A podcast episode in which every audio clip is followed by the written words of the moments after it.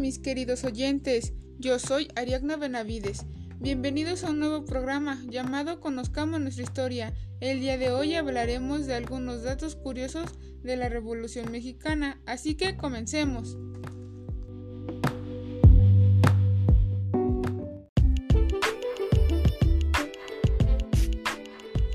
¿Sabías que la planta de manzanilla era una hierba muy importante en la Revolución Mexicana, ya que a menudo se usaba como té, pero también podía sanar heridas?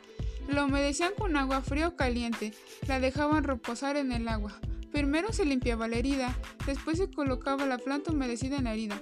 Mantenían presionado sobre la herida y los aceites naturales de la planta pueden acelerar la tasa de sanación, ayudando a tu herida a regenerar tejidos nuevos.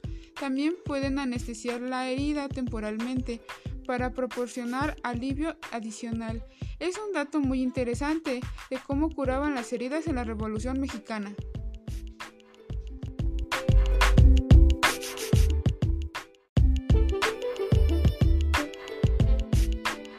Durante la Revolución Mexicana, una de las innovaciones fueron las vías férreas. Se extendieron por gran parte del país y hasta las fronteras norte. También crecieron las líneas telefónicas. Además, se introdujeron los tranvías eléctricos. Entre las primeras rutas estuvieron Ciudad de México, Tacubaya y el norte de Torreón, Lerdo. ¡Wow! ¡Qué interesante! Así que viajaban más rápido, ya que las vías férreas son más rápidas que un caballo. ¡Impresionante!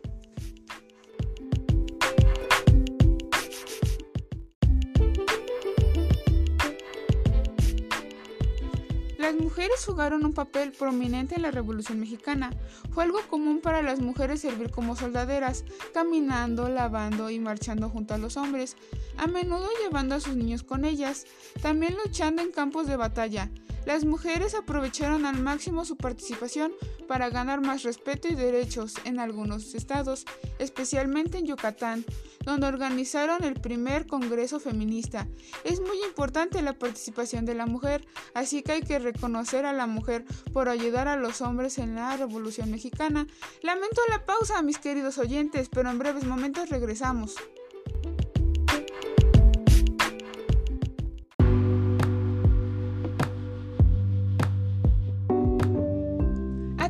En la Escuela Secundaria Técnica número 6 se está llevando a cabo un torneo de Foot 5 los días martes a partir de la una de la tarde. No faltes, ya que se están enfrentando dos de los equipos más famosos, las carabinas y los cadetes. No faltes, aquí te esperamos.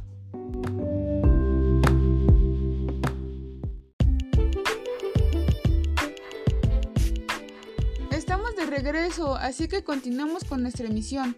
¿Sabías que el maderismo fue el primero de los movimientos que conformaron la Revolución Mexicana?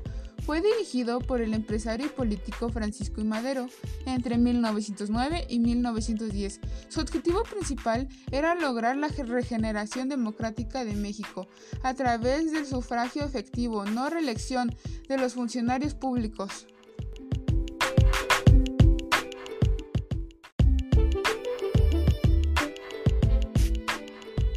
¿Sabes que el Plan de San Luis fue un movimiento creado el 6 de noviembre de 1910 por Francisco y Madero? El documento convoca al levantamiento de armas para culminar la dictadura de Porfirio Díaz y establecer elecciones libres y democráticas. Dicho documento también comprometía a restituir a los campesinos las tierras que les fueron arrebatadas por los hacendados, aunque se redactó en San Antonio, Texas. Fue fechado el 5 de octubre, el último día que Madero estuvo preso en San Luis. Lamento la pausa, mis queridos oyentes, pero en breves momentos regresamos.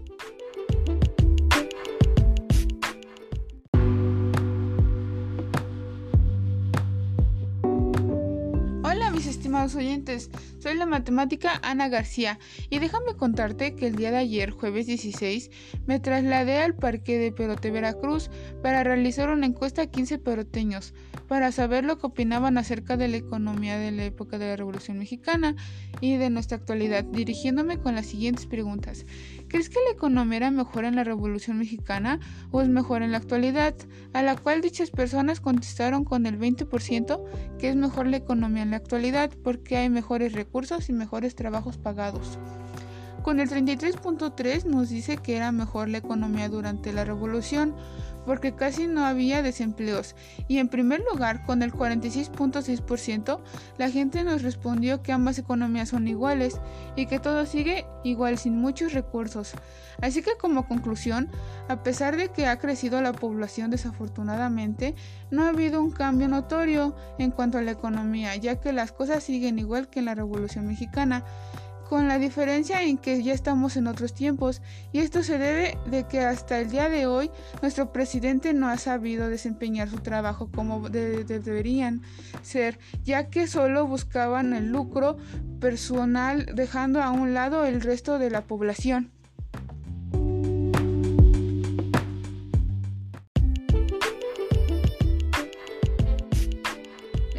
Regreso, así que continuamos con nuestra emisión.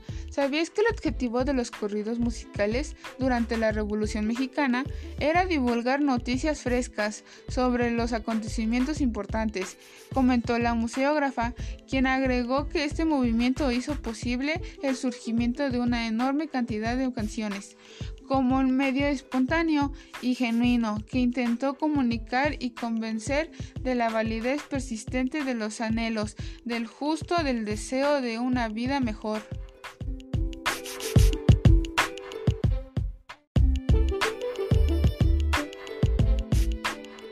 Bueno, hasta aquí el tema de hoy, mis queridos oyentes. Muchas gracias por haberme acompañado en una emisión más de Conozcamos nuestra historia con su servidora Ariadna Benavides. Así que hasta la próxima.